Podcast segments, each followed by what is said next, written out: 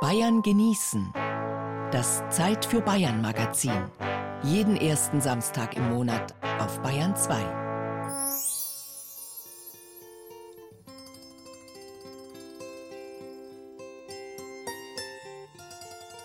Ruhe. Bayern genießen im November mit Gerald Huber.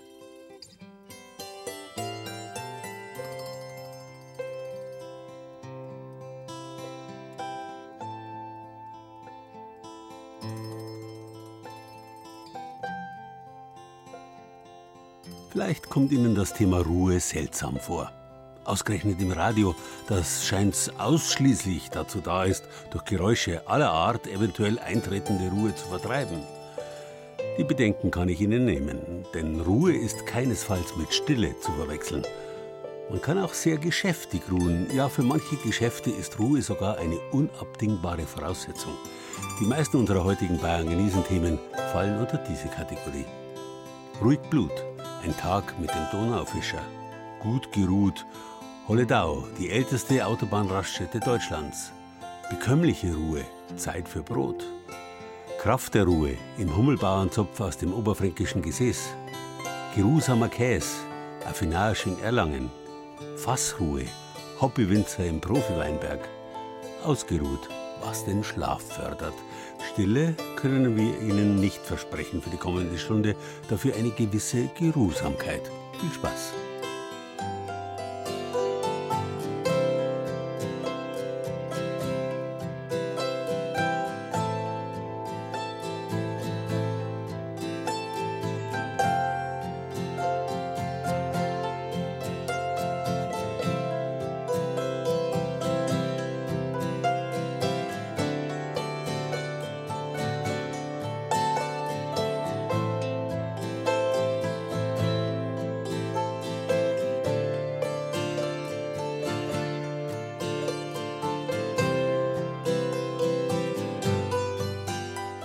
Fische sind stumm. Abgesehen von platschenden und blubbernden Geräuschen, die ihre Körperbewegungen verursachen, haben sie keine Stimme. Stimme, das Wort war früher einmal eine Bezeichnung für Mund, Maul, Öffnung. Und wer den Mund auftut, der ist nicht mehr stumm. Nun, Fische tun den Mund auch auf, sogar viel regelmäßiger als wir, aber es kommt nichts dabei heraus, im wörtlichen Sinn. Während unser Mund ein Ein- und ein Ausgang gleichermaßen ist, ist das Fischmahl bloß ein Eingang für Nahrung und Wasser, das hinten über die Kiemen den Körper wieder verlässt. Eine Stimme, wie sie Vögeln oder Säugetieren eigen ist, kriegen die Fische also schon allein technisch nicht hin. Auch hören im landläufigen Sinn können Fische nicht. Allerdings Wellen aller Art, selbstverständlich auch Schallwellen, nehmen sie sehr wohl wahr über ihren Körper. Vielleicht besser als wir. Und vielleicht eher als wir sind sie deswegen auch Geräusche aller Art gewohnt. Trotzdem verbinden wir kaum eine andere Tätigkeit eher mit dem Wort Ruhe als das Fischen. So, das ist jetzt ein Grundnetz. Da im Grund schleift es dahin. Und da ist eine Tief, da sieht man schon am Kies unten da. Es ist 7 Uhr in der Früh. Über der Donau steht noch der Nebel. Lothar Ziegler ist mit seiner Zille von Eining aus ein Stück flussabwärts gefahren. Hier geht er auf Fischfang. Leitfisch der Region, die Barbie ist da, die jetzt. Und das fressen sie auch nicht mehr lang. Das dauert jetzt so vier Wochen. Und dann gehen sie hinten irgendwo Felsen sind, da stehen sie hinten rein und da kommen wir mit dem Netz immer ran. Fressen sie jetzt immer voll und dann ist Feierabend wieder. Lothar Ziegler ist 67 Jahre alt. Zum Fischen geht er, seitdem er ein kleiner Bub war. Das haben wir kein Motor nicht gehabt. Das waren aus der Stange gekommen, vier Meter lang. Ich war dann der Esel und hat das Boot nach oben gezogen, drei Kilometer Strom auf. Und der Großvater, der ist drin gestanden und hat sich ein bisschen weggesungen. Und das war unser Fischereitag. Aber auch nach sechs Jahrzehnten auf dem Fluss, selbst einem so erfahrenen Fischer wie Lothar, passiert gelegentlich noch etwas Unerwartetes. In diesem Herbst zum Beispiel ist er zum ersten Mal in seiner Laufbahn aus dem Boot gefallen. Rückwärts rein, da über Bootskanten und Fuß im Netz drin, ich kann mich nicht mehr drin können.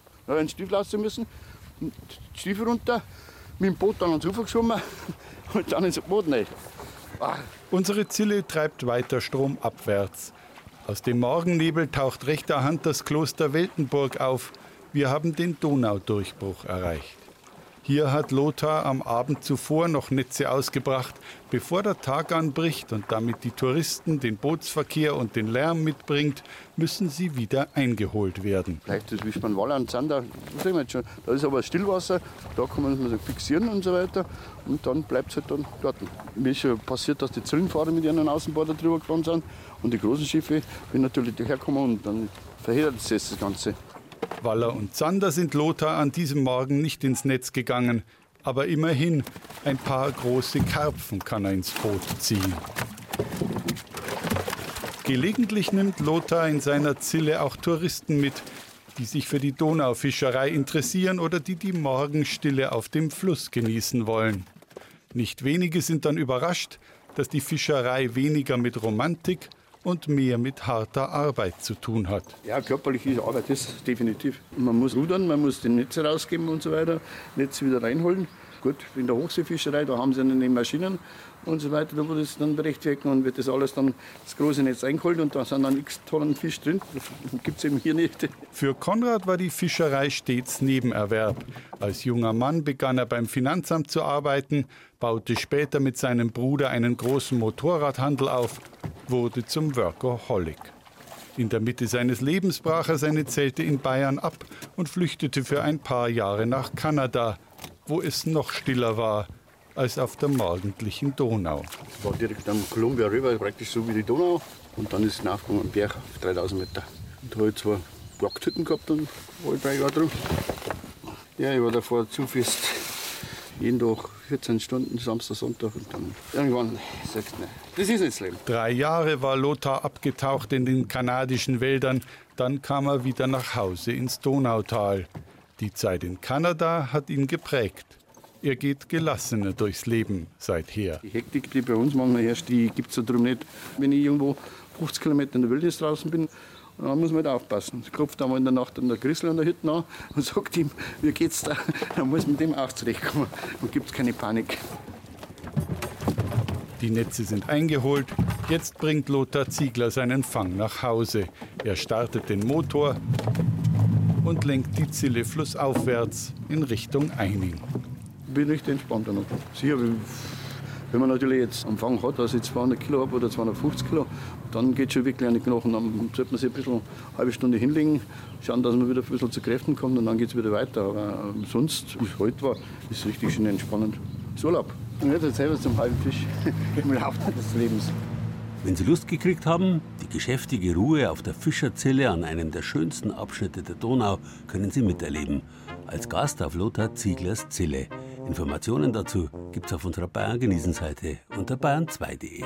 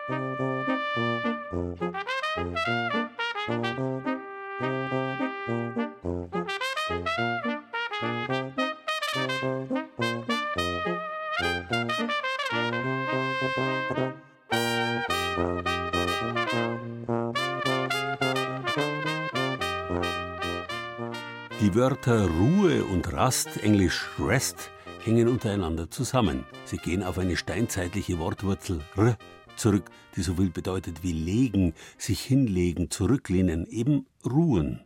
Rasta, ursprünglich ein keltisches Wort, das auch die Römer übernommen haben, konnte aber auch das Gegenteil von Ruhe, Rast, bedeuten, nämlich Wegstrecke. Genauer zwei sogenannte gallische Längen bzw. eine römische Meile. Raster ist also eine gewisse Wegstrecke zwischen zwei Rasten. Wenn man so will, hat sich das Prinzip an unseren Autobahnen bis heute erhalten. Da gibt es in bestimmten Abständen Rastplätze und Rasthäuser, so wie das Rasthaus Holledau, Die A9 nördlich von München, an der es liegt, ist eine der ältesten Autobahnen Deutschlands. Und das Rasthaus Holledau, das nachweislich älteste Rasthaus, das immer noch in Betrieb ist. Gestern vor 84 Jahren, am 4. November 1938, ist es eröffnet worden. Für mich als Kind und meinen Bruder war das immer was ganz Besonderes.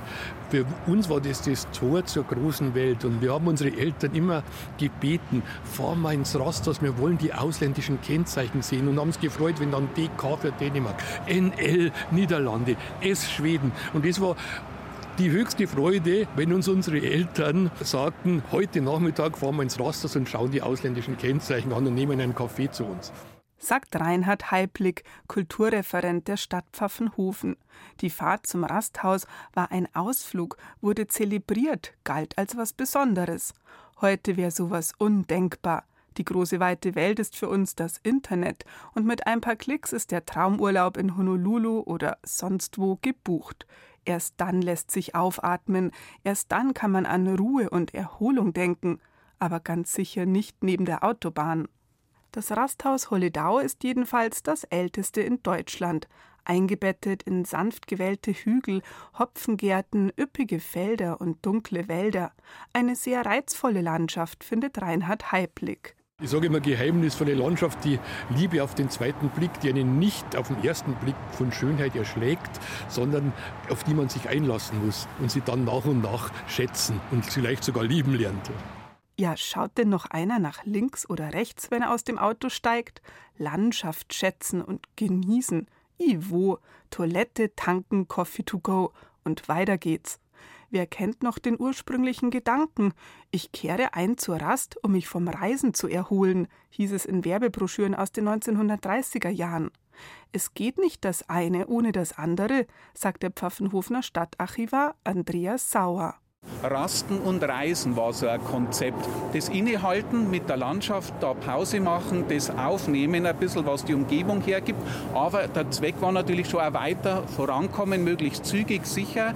Beides gehört ein bisschen mit zusammen mit dazu und natürlich auch tanken. Es hat also Werbebroschüren gegeben, tanken, rasten und reisen. Die Tankstellen, es hat hier mal zwei gegeben, waren auch wichtig. Auf jeder Seite hat es eine gegeben. Auch das, weil man musste natürlich immer wieder mal was nachladen wegkommen vom Tempo, unbedingt mal Pause machen. Was muss das für eine mentale Belastung für diejenigen sein, die 500, 600 Kilometer am Stück fahren? Gerade beim heutigen Verkehr. Heute kann sich ja keiner mehr vorstellen, dass diese Straßen mal so gut wie unbefahren waren. Und man sollte vielleicht daran erinnern, dass überhaupt erst nach dem Zweiten Weltkrieg Autos dort gefahren sind. Während dem Krieg war nicht einmal Militärverkehr dort, da hat sich praktisch gar nichts bewegt. Das war alles da bereit für die Autowelle, für den KDF-Wagen, der nie was geworden ist, also dieser Käfervorläufer. Erst in den 50er Jahren geht es so langsam los, weil auch erst da die Bevölkerung sich überhaupt die ersten äh, Gokomobile, die Kleinwagen und sowas anschaut. Und dann kommt Deutschland im wahrsten Sinne des Wortes ins Rollen und dann baut man auch das Rasthaus ein bisschen aus, erweitert, modernisiert. Von der Weite hätte man es fast für ein altes Bauernhaus halten können, mit den Gauben, dem hohen Dach, in den 30er Jahren passte man den Baustil der Rasthäuser der Umgebung der Landschaft an. Die Inneneinrichtung war kultig, hatte Stil. Und heut? Kurz trauen sie sich rein. Kulturreferent Reinhard Heiblick und Stadtarchivar Andreas Sauer.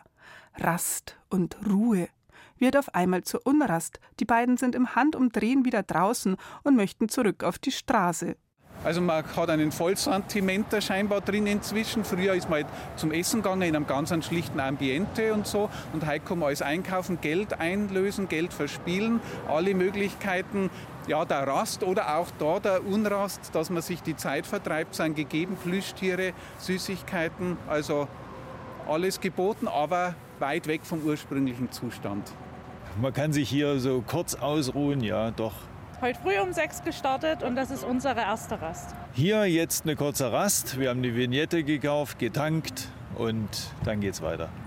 Es ist ganz interessant, welche verschiedene Bedeutungen oder Gedanken man mit dem Wort Rast verbinden kann. Weniger den, Was meinen Sie jetzt mit weniger den?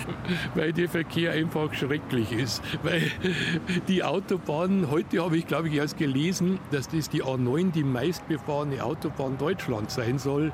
Und wenn man sich Geisenhausen nähert, dieser schönen Landschaft eingebettet in Hopfengärten, umrahmt vom Grün im Sommer, und dann sieht man diese Brücke, diesen NS-Bau, die ist an sich, viele schätzen sich architektonisch, aber sie hindert den Blick auf die schöne Kirche mit ihrem Zwiebelturm. Und das sagt schon sehr viel. So wie die alten Römer können sie an der A9 eine Wegstrecke zwischen zwei besonderen Rastplätzen machen. Wenige Kilometer südlich von der Raststätte Holledau, auf einer Anhöhe im Wald bei Ilmünster, steht die wunderbare historische Wallfahrtskirche Herrenrast. Die heißt so nach ihrem Wallfahrtsbild, einem sogenannten Christus in der Rast, wie er von dem großen Landshuter Bildhauer Hans Leinberger um die Wende vom 15. zum 16. Jahrhundert in der spätmittelalterlichen Kunst etabliert wurde. Herrenrast, ein kleiner Ausflug von der Autobahn und wunderbar die Füße vertreten, kann man sich auch auf den Wanderwegen rundum im Wald. Alles Wissenswerte dazu auf unserer Bayern genießen Seite. So geht's euch dahin auf der Autobahn. Man fährt irgendwo und schaut die Straßen an. Wer's unter Dradeln kommt und hinter einem verschwindet, für alles andere wird man blind. Muss denn das Leben wie auf der Autobahn nur weiter sausen und der Blick voran? Ich möchte sehen, was nebendran passiert, wohin die Seitenstraße führt. Leb nicht wie auf der Autobahn, die leeren Kilometer hängt da keiner dran. Die sind am Ende verloren, doch nimmt man sich die Zeit, kommt man an Ort und Stelle weit.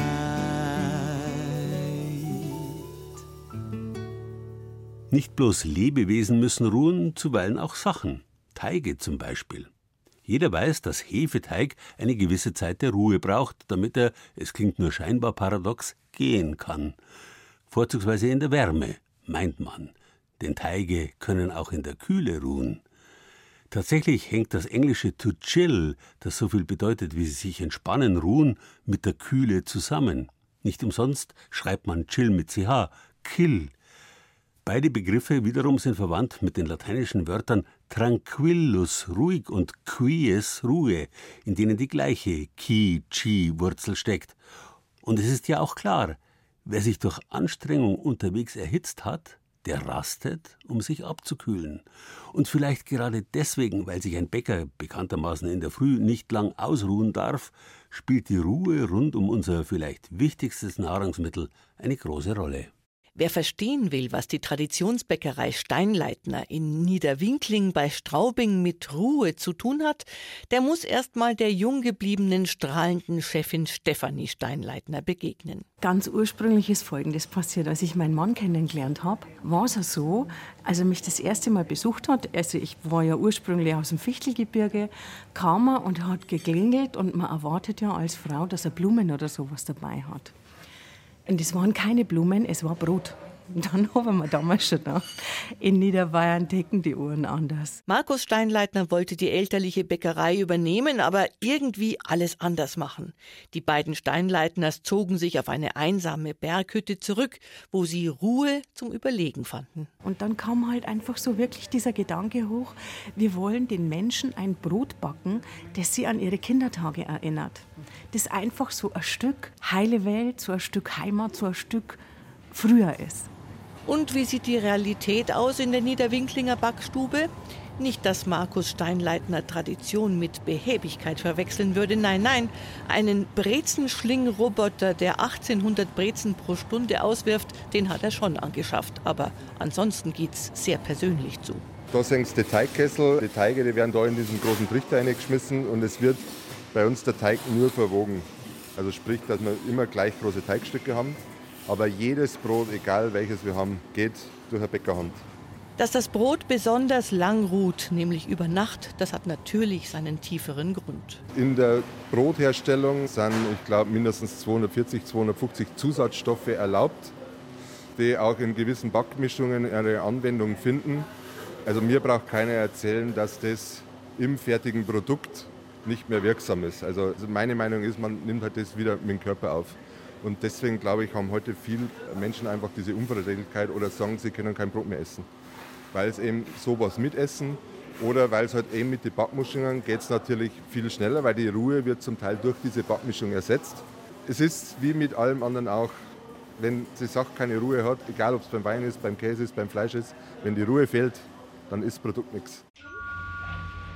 Und das Produkt? Im Verkaufsraum empfängt die Kunden eine Tafel, da steht drauf, unsere Omas Urkruste besteht aus 100% Dinkel bei sehr, sehr langer Teigruhe und knusprig kross im Holzofen gebacken schmeckt unser Brot gigantisch gut. Stimmt das, Stammkundin Tanja Röder? Also die Bäckerei Steinleitner strahlt für mich schon immer sehr viel Ruhe aus und ich denke, diese Ruhe nehmen sie sich auch beim Backen und ich merke es auch von der Verträglichkeit vom Brot her. Also mir ist früher immer aufgefallen, dass ich Magenschmerzen bekommen habe nach dem Brotverzehr. Und dann ist mir nach dem Brottesting hier in der Bäckerei Steinleitner erklärt worden, woran es liegt. Das hat die Frau Steinleitner sehr, sehr gut rübergebracht. Und dann habe ich es mal mit dem Steinleitner Brot probiert und seitdem sind dann meine Magenschmerzen weg. Und dann merkt man halt dann, dass sich sie einfach die Ruhe nehmen. Damit nicht nur das Brot und die Kunden von der Ruhe profitieren, haben die Steinleitners übrigens auch die Ruhezeit für ihre Bäcker ausgebaut. Damit unsere Bäcker eine längere Nachtruhe haben tatsächlich. Also weil viele haben Familie und diese Nachtarbeit, die ist nicht mehr ganz so attraktiv. Und wir haben uns überlegt, wie können wir das umstellen, dass unsere Leute später anfangen. Und so haben wir den ganzen Produktionsverlauf auf den Kopf gestellt. Also es war ja damals auch in den Medien, niederbayerische Bäckerei bricht mit 100 Jahre alter Tradition. Und ähm, ja, wir haben halt unsere Prozesse so umgestellt, dass die Leute einfach zwischen 4 und 6 Uhr zum Arbeiten anfangen können. Und in der Konditorei tatsächlich ist der Arbeitsbeginn erst um 8 Uhr. Trotz ihrer 15 Filialen in Niederbayern und Regensburg, in der Ruhe liegt die Kraft, meinen die Steinleitners und haben wie zum Beweis in ihrer niederbayerischen Traditionsbäckerei einen einladenden Polsterohrensessel aufgestellt. Warum nicht einfach mal ganz in Ruhe darin Platz nehmen? Bayern genießen. Das Zeit für Bayern Magazin. Jeden ersten Samstag im Monat auf Bayern 2.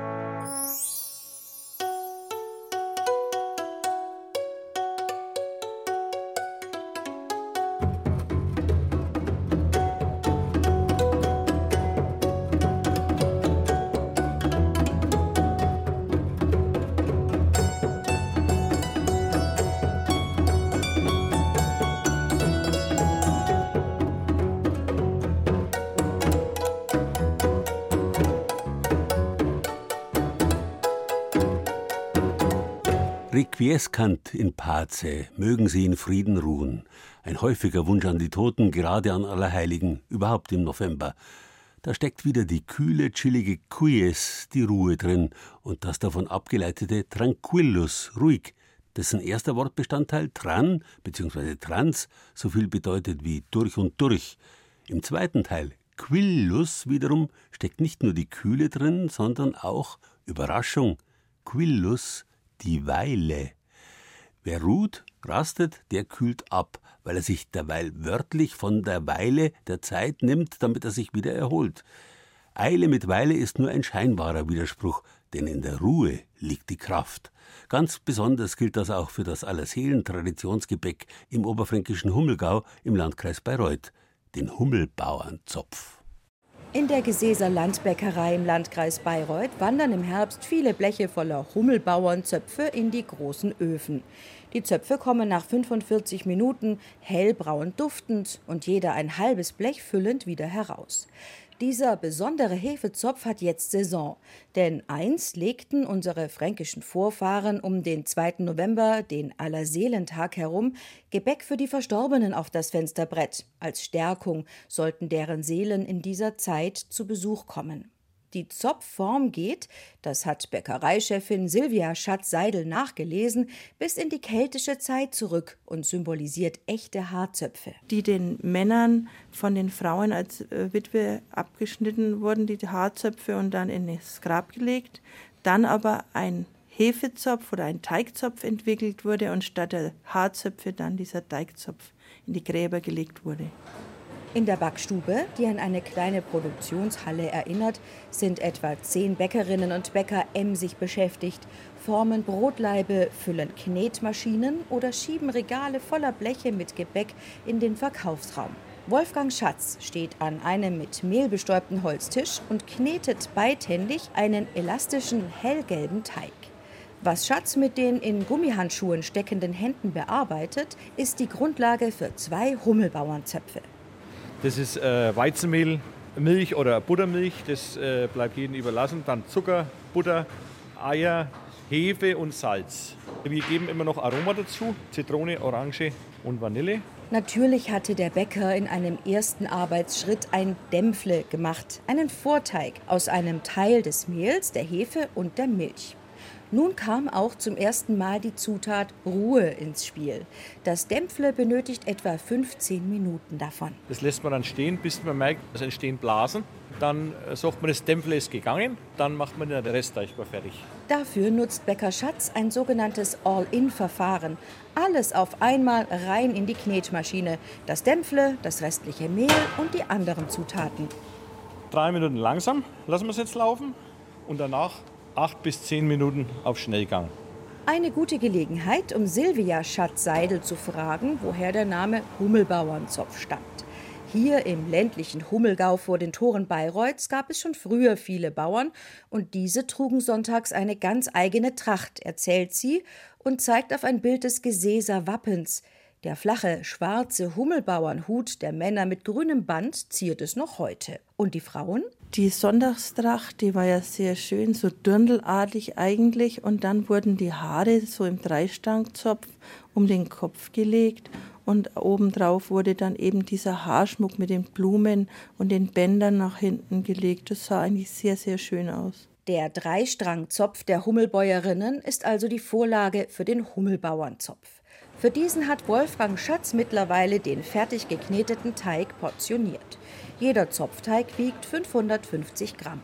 Diese Menge teilt der Bäcker nun in drei Stränge und rollt diese mit beiden Händen zu drei langen Teigwürsten und drückt an einer Seite die Enden zusammen. Jetzt kommt das Flechten. Es gibt einen Außenstrang, einen Innenstrang, wieder einen Außenstrang. Wir fangen mit dem links außen fangen wir an und geben ihn jetzt in die Mitte. Dann nehmen wir den rechts außen und geben ihn wieder in die Mitte und immer so weiter. Und dann haben wir am Schluss einen Dreistrangzopf. Wieder benötigt der fertig geflochtene Hefezopf Ruhe. Dieses Mal 45 Minuten an einem Ort mit 22 bis 25 Grad und abgedeckt mit einem Tuch. Je länger das der Teig also liegt, umso mehr Aromastoffe entstehen. Geschmacklich ist er dann besser. Nach der Ruhepause bepinselt Bäcker Schatz den deutlich aufgequollenen Zopf noch mit Eigelb, streut einige gehobelte Mandeln darauf und schiebt ihn schließlich in den Ofen. Eine Dreiviertelstunde bei 200 Grad Ober- und Unterhitze.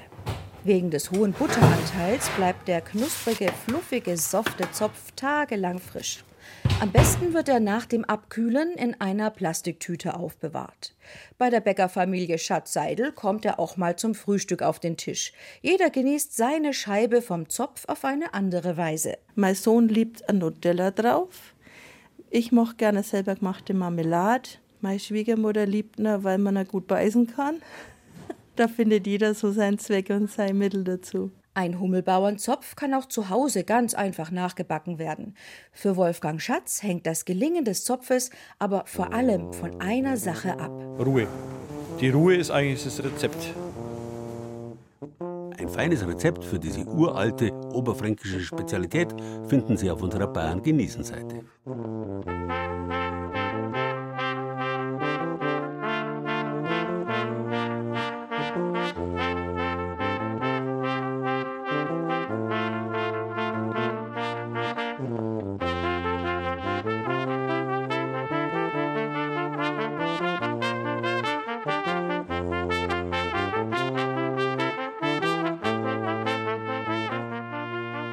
Fassen wir zusammen, was wir in der vergangenen guten halben Stunde herausgearbeitet haben.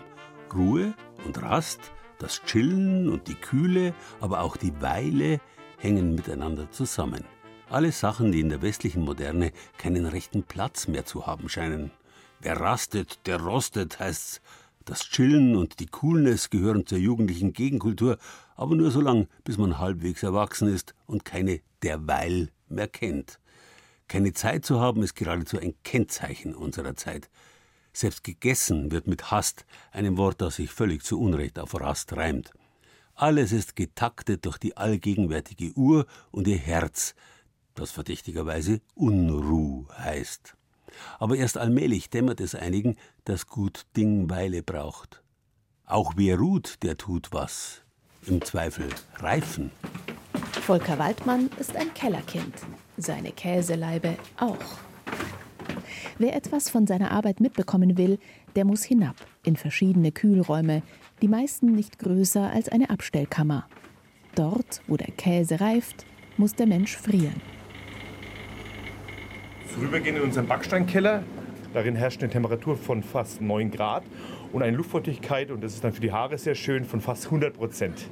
Wir gehen in einen kalten Regenwald so ein bisschen. Es riecht so ein bisschen wie im Tropenhaus im Tiergarten. ja, und das sind Käse, die dann hier drin liegen, die auch diese Bedingungen mögen, wie zum Beispiel unser Raclette, was wir da oben haben. Das sind Riesenleiber, also ich könnte sie umarmen, aber gerade so, glaube ich. In der Mitte zum Beispiel haben wir eine wunderschöne Torta Antica, das ist ein italienischer Käse, den wir hier bei uns knappe drei Monate reifen lassen, bis er richtig schön verschimmelt ist. Dann geht er erst in den Verkauf. Zu unserer Linken liegen dann Brie de Meaux drinnen, der König des Käses, den wir mit Trüffel selber füllen oder auch naturbelassen verkaufen. Wenn Volker Waldmann von seinen Käsesorten spricht, bleibt ihm vor Begeisterung manchmal die Luft weg. Er ist Affineur, ein Verfeinerer und verbringt viel Zeit mit Rohmilchkäse, den er von verschiedenen Bauern weltweit bekommt. Er wäscht die Leibe, bettet sie um und affiniert sie mit Blüten oder Kräutern, mit Schnaps oder Rum, mit Schokolade oder Kaffeepulver. Hier, das ist dieser Foam d'Ambert. Das ist jetzt wie so ein Türmchen. Genau. Das auch schon so ein bisschen, ja, schwarz außenrum ist. Das ist tatsächlich eine Naturrinde, weil dieser Käse, den bekomme ich von einem Bauern aus Auvergne. Und das ist eine ganz natürliche Naturschimmelschicht, eine graue. Wenn man den Käse riecht, dann riecht er auch ein bisschen wie so ein alter Keller, so leicht muffig. Innen drin, der Blauschimmel, der ist richtig schön nussig und cremig und eher leicht würzig. Sie haben so eine Flasche in der Hand. Genau, das, das ist ein Süßwein. Das ist also ein Süßwein ist es hier. Und ich habe den Käse vorher angestochen und angebohrt, also von oben kleine Kanäle in den Käseleib hineingetrieben. Und jetzt gieße ich dann hier oben so ein bisschen was von diesem Süßwein oben drauf. Ja, ganz, Käse, ganz vorsichtig machen genau, Sie das, damit es eben reingeht und nicht nur alles dran was raus außenrum, ja, das ist, und dann geht jetzt über diese angebohrten Löcher, geht jetzt der Süßwein in den Käse hinein. Mir läuft schon ein das Wasser im Mund zusammen, vor allem auch mit dem Geruch, den wir hier drin haben. Das ist schon auch ein toller Geruch. Im Keller versteckt sich auch der älteste Käse des Hauses. 15 Jahre reift er bereits und ist der Stolz von Volker Waldmann. Und den haben wir dann jetzt hier liegen. Also der hat jetzt eine Rinde, ich hoffe, es ist, ich sage das richtige Wort, die tatsächlich schon so zerfurcht aussieht, als hätte ich ja jemand Hundertjährigen vor mir. Dabei handelt es sich jetzt hier um einen Käse und zwar einen Ziegenkäse. Ein Ziegenkäse mit äh, einer halbfesten Konsistenz, anfangs mit Muscadet-Weißwein gewaschen. Dieser Muscadet-Weißwein sorgt dafür, dass die Rinde immer schön befeuchtet wird. Jetzt in dem Zustand, wir haben ihn seit knapp 15 Jahren jetzt hier bei uns liegen, wird er eigentlich nicht mehr gewaschen, weil sonst schmeckt er irgendwann mal nur nach dem Wein, aber nicht mehr nach dem Käse. Jetzt wird er nur noch trocken abgebürstet und gedreht und gewendet. Noch weitere acht Jahre soll das so gehen, bis er 23 Jahre mit ihm verbracht hat. Denn schon einmal hat Volker Waldmann einen Käse so lange ruhen und reifen lassen. Damals hat er ihn in die arabische Welt verkauft. Dieser hier wäre noch zu haben. Ein Sinnbild für die Ruhe, die in reifendem Käse steckt. Sie dürfen nicht hetzen, sie dürfen nicht schnell, schnell, schnell. Das ist wirklich was, was wirklich Zeit bedarf. Deswegen lasse ich, gebe ich meinen Käsen, meinen ruhenden Käsen auch wirklich die Zeit, die sie benötigen. Ohne Geduld können sie diese Arbeit nicht machen. Ob drei Monate oder 23 Jahre Reifezeit, jeden Tag ist Volker Waldmann bei seinen Käseleiben. Jeden Tag dreht und bürstet und wäscht er sie, je nach Bedarf. Sie sind ein bisschen wie seine Kinder. Das sind definitiv Babys. Also ich sage ja, also ein Käse, der 18 Jahre schon bei, oder 15 Jahre schon bei mir liegt und am Ende 23, das ist wie ein Kind, was dann irgendwann mal das Haus verlässt. So verlässt dann auch irgendwann mal der Käse hier mein Haus, schweren Herzens. Aber man muss manchmal ja loslassen. Das wissen ja die Eltern am besten. Geduld ist das oberste Gebot eines Affineurs. Und Ruhe.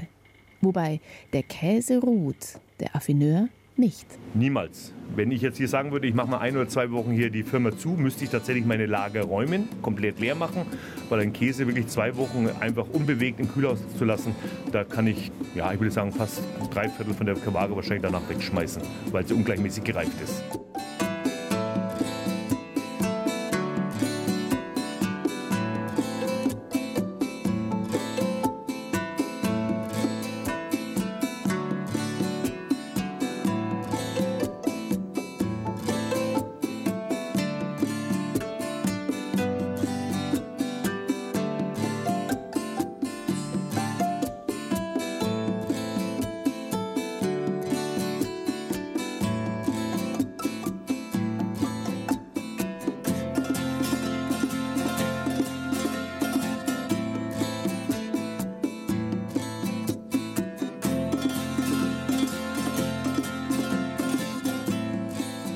Obwohl Zeit zu haben in unserer Kultur fast verdächtig ist, Zeit, Ruhe zu haben, ist der große Wunschtraum geworden, der für viele mittlerweile nur noch mit Hilfe von Surrogaten wahr werden kann. Am augenfälligsten bei unzähligen Kochshows im Fernsehen. Dort erfüllen sich die kulinarischen Wünsche derjenigen, die keine Zeit mehr zum Kochen zu haben glauben und dazu vom Fernseher die Fertigpizza verzehren. Apropos verzehren. Früher konnte man sich auch selbst nach etwas verzehren. Allerdings hat die Selbst- und Sofortbefriedigung jeglichen Bedürfnisses in unseren sofort zum Mitnehmen Zeiten bei vielen jenes ungeduldige Sehnen abgeschafft. Ein Gefühl, das man früher einmal Vorfreude genannt hat und das frühere Generationen sogar die schönste Freude genannt haben. Aber es gibt eine Gegenbewegung. Immer mehr Leute nehmen sich Zeit und möchten wissen, wie zum Beispiel das, was sie essen oder trinken, eigentlich gemacht wird. Kurse über die Herstellung von Lebensmitteln boomen schon seit längerem. Brot backen, Grillwürst oder Käse herstellen, alles unter Anleitung eines Fachmanns oder einer Fachfrau. Auch das eigene Bier zu brauen kann man vielerorts vom Profi lernen. Und für Weinfreunde gibt es in Franken seit einigen Jahren ebenfalls die Möglichkeit, sich mit viel Zeit und vollem Körpereinsatz an der Herstellung des eigenen Weins zu beteiligen. Vom ersten zarten Grün bis hin zur reifen Traube sind die Kursteilnehmer beim Erlebnis Weinberg dabei und lernen über Monate hinweg alle Arbeiten, die es braucht, um einen guten Wein zu machen.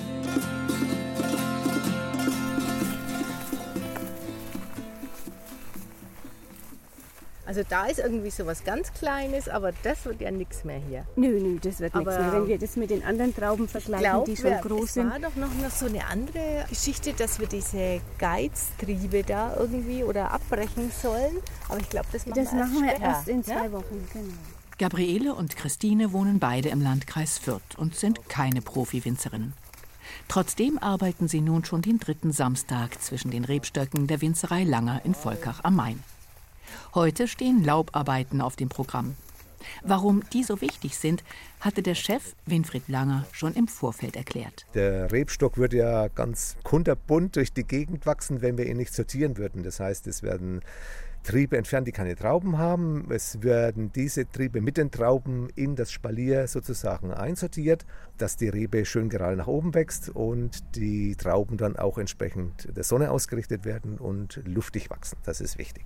Das klingt nach ziemlich anstrengender Fleißarbeit. Sieht bei Langer aber kinderleicht aus. Genau, ihr lauft einfach so durch und flechtet ein. Hier hängen wieder ein paar runter, die sind eigentlich zu klein gewachsen. Die. Die Laien stehen anfangs vor den Rebstöcken wie der sprichwörtliche Ochs vorm Berg. Wir waren mit dem Weinbauingenieur unterwegs, also meine Gruppe, und der ist da hingegangen, zack, zack, zack, und dann standen nur noch zwei Triebe, wie sie sollten, und wir haben jeden begutachtet, fünf Minuten lang, und dann haben wir gedacht, also der Wein, der müsste 100 Euro kosten, die Flasche, wenn die auch alle so langsam arbeiten würden oder so bedacht. Eine Art der Vergilbung. Das heißt, hier ist wahrscheinlich am Rand zu viel Hitze gewesen und zu wenig Nährstoff. Die beiden Frauen sind nicht die einzigen Laienwinzer hier. Gemeinsam mit rund 30 Gleichgesinnten, Damen und Herren unterschiedlichen Alters, sind sie auf der Suche nach dem Erlebnis Weinberg. Eine Idee des Fürthers Walter Mossner. Mossner selbst wurde vor knappen 20 Jahren durch einen glücklichen Umstand zum Hobbywinzer. Im Jahr 2003 gab es einen Ideenwettbewerb des Fränkischen Weinbauverbandes. Da ging es darum, finde einen schönen Slogan für den fränkischen Silvaner. Da habe ich dann gleich mitgemacht und habe den Satz erfunden, der mit der Sonne tanzt. Der Slogan kam an und Walter Mossner gewann einen Weinberg. Zumindest für die Dauer eines Jahres. Inklusive der gesamten Ernte. Er hätte sich ganz entspannt zurücklehnen und auf den fertigen Wein warten können. Aber Nein, ich habe das ganz anders gemacht. Ich bin da jede Woche hingefahren an meinen Weinberg. Das war ja mein Weinberg für ein Jahr. Und habe da mitgeholfen und habe mich dadurch in die Winzerei verliebt. Nachdem das Jahr um war, rückte diese Liebe aber erst einmal in weite Ferne. Denn allein pachtet man nicht einfach mal so einen Weinberg. Mossner dachte nach und machte sich auf die Suche nach Gleichgesinnten. Und siehe da, seine Begeisterung war ansteckend. Seit 2006 zieht es Jahr für Jahr Weininteressierte wie Gabriele Baumann und Christine Meyer für einen Winzerschnupperkurs zum Erlebnis Weinberg. Ich verfolge das Projekt schon ewig lang. Also immer wieder in der Zeitung denke ich mir, oh, da will ich unbedingt mal mitmachen, weil ich gern ja, in der Natur arbeite und auch gern Wein trinke. Und dachte aber, da müsste man viel mehr Zeit mitbringen. Jetzt sind die Termine aber alle am Wochenende. Und ich habe früher in der Bank gearbeitet und bin jetzt seit 1. Mai in Rente und habe mir gedacht, jetzt geht's los.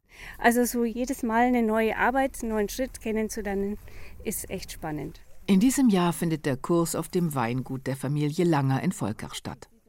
Winzermeister Winfried Langer leitet den Betrieb in fünfter Generation, kann den Laienwinzern also jede Menge Wissen und Erfahrung an die Hand geben.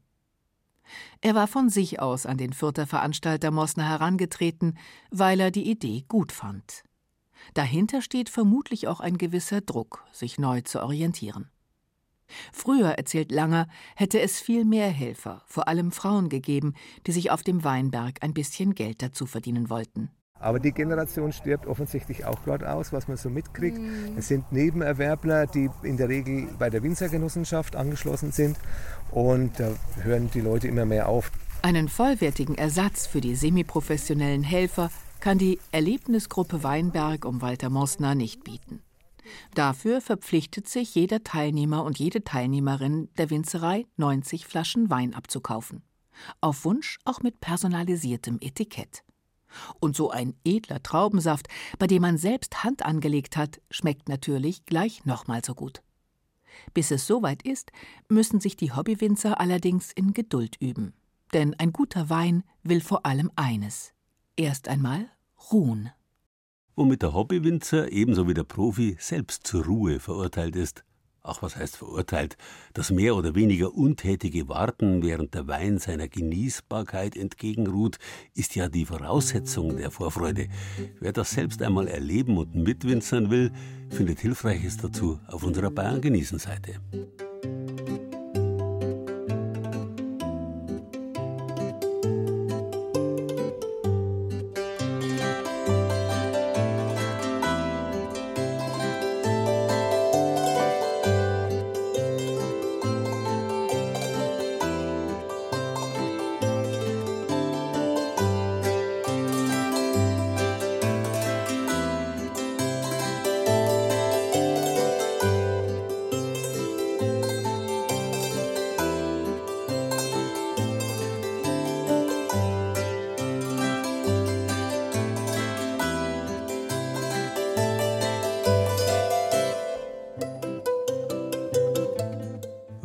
wie wir festgestellt haben, die Ruhe aufs engste mit der Weile verwoben ist und Rastlosigkeit mit der Unruhe einhergeht, ist es in sperrstundenlosen Zeiten wie den unseren selbst um die Nachtruhe schlecht bestellt.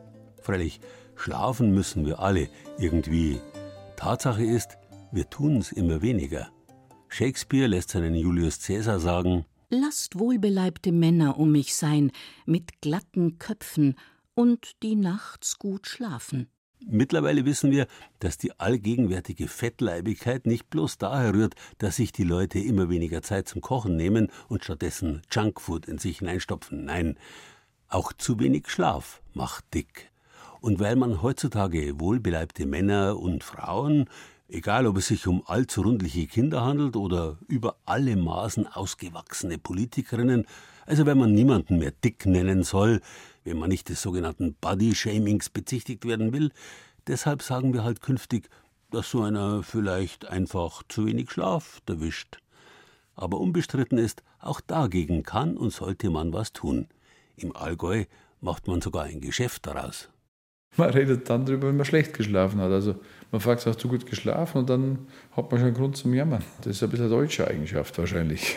Aber der schlechte Ruf kommt, glaube ich, wirklich von der Wortwahl dass man halt nur dann spricht, wenn man schlecht geschlafen hat. Andreas Eggensberger kennt sich aus mit schlechtem und mit gutem Schlaf.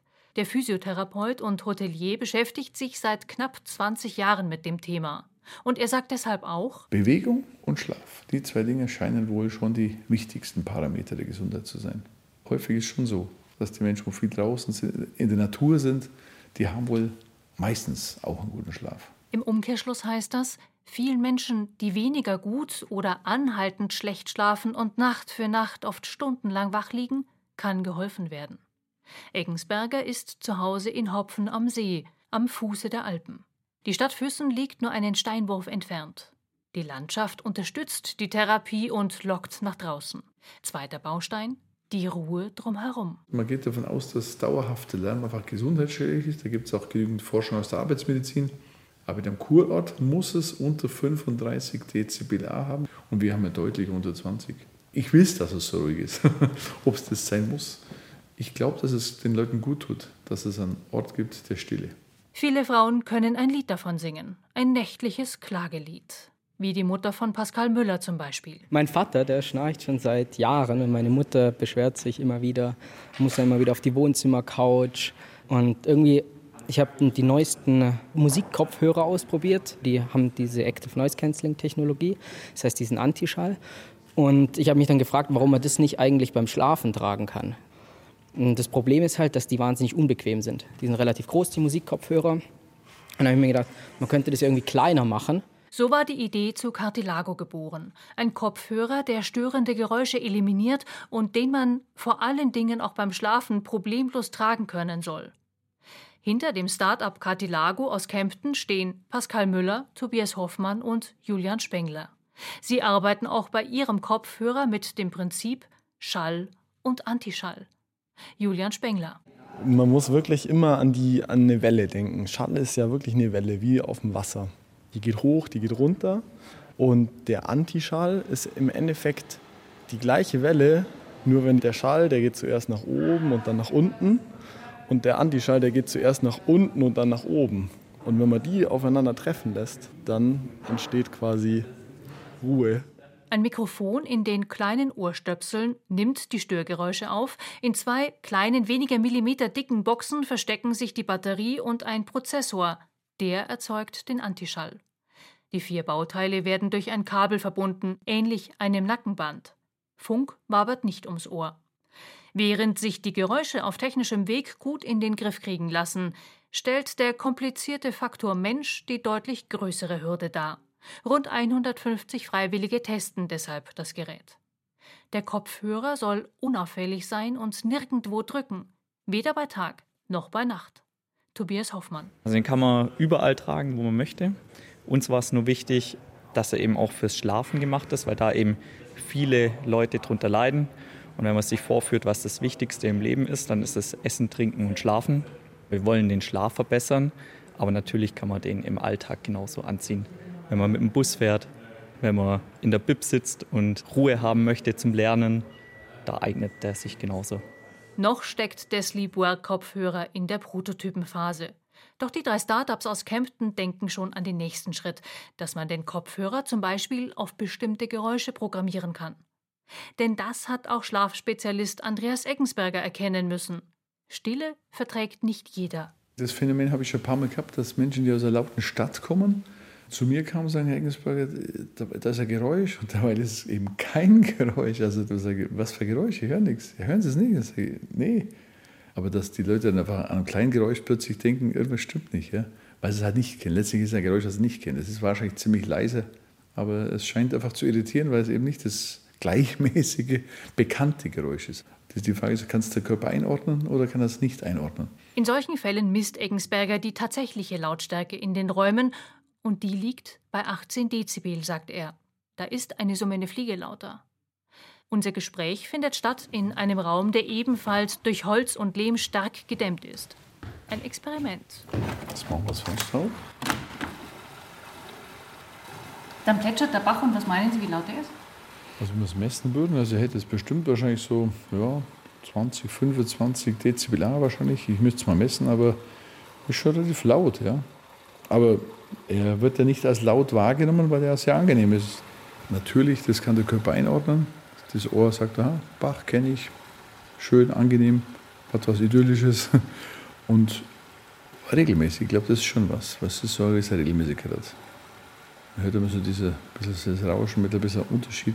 Wir lassen den Bach noch etwas plätschern und schließen dann das Fenster wieder. Nicht jeder hat einen Bach vor der Haustür. Manche ziehen auch Hörbücher oder Musik vor, um sanft einzuschlafen. Egal wofür man sich entscheidet, Rituale fördern guten und vor allem erholsamen Schlaf. Eggensberger testet beispielsweise gerade die Einflüsse Kneipscher Anwendungen. Was auch immer helfen mag, ob Ruhe oder leichte Dauerberieselung.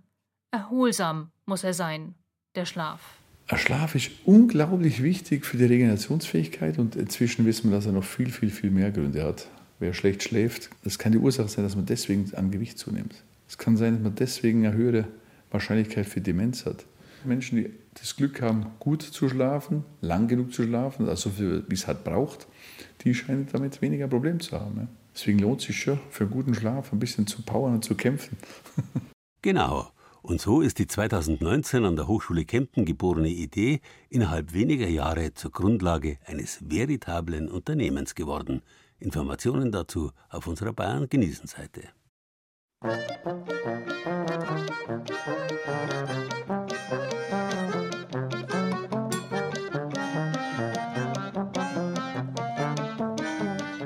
Kurt Tucholsky definiert den Menschen so.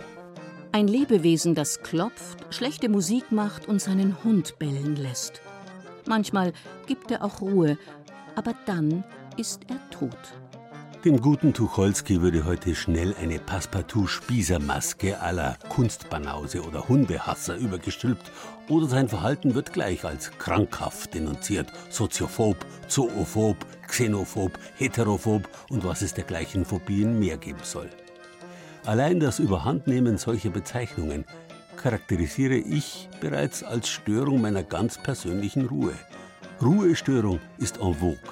Jeder muss mittlerweile akustische, optische, aktivistische unter letzterem Deckmantel zunehmend auch kriminelle Grenzüberschreitungen seiner Mitbürger hinnehmen, ohne zeigen zu dürfen, dass und wie ihn das aus der Ruhe bringt.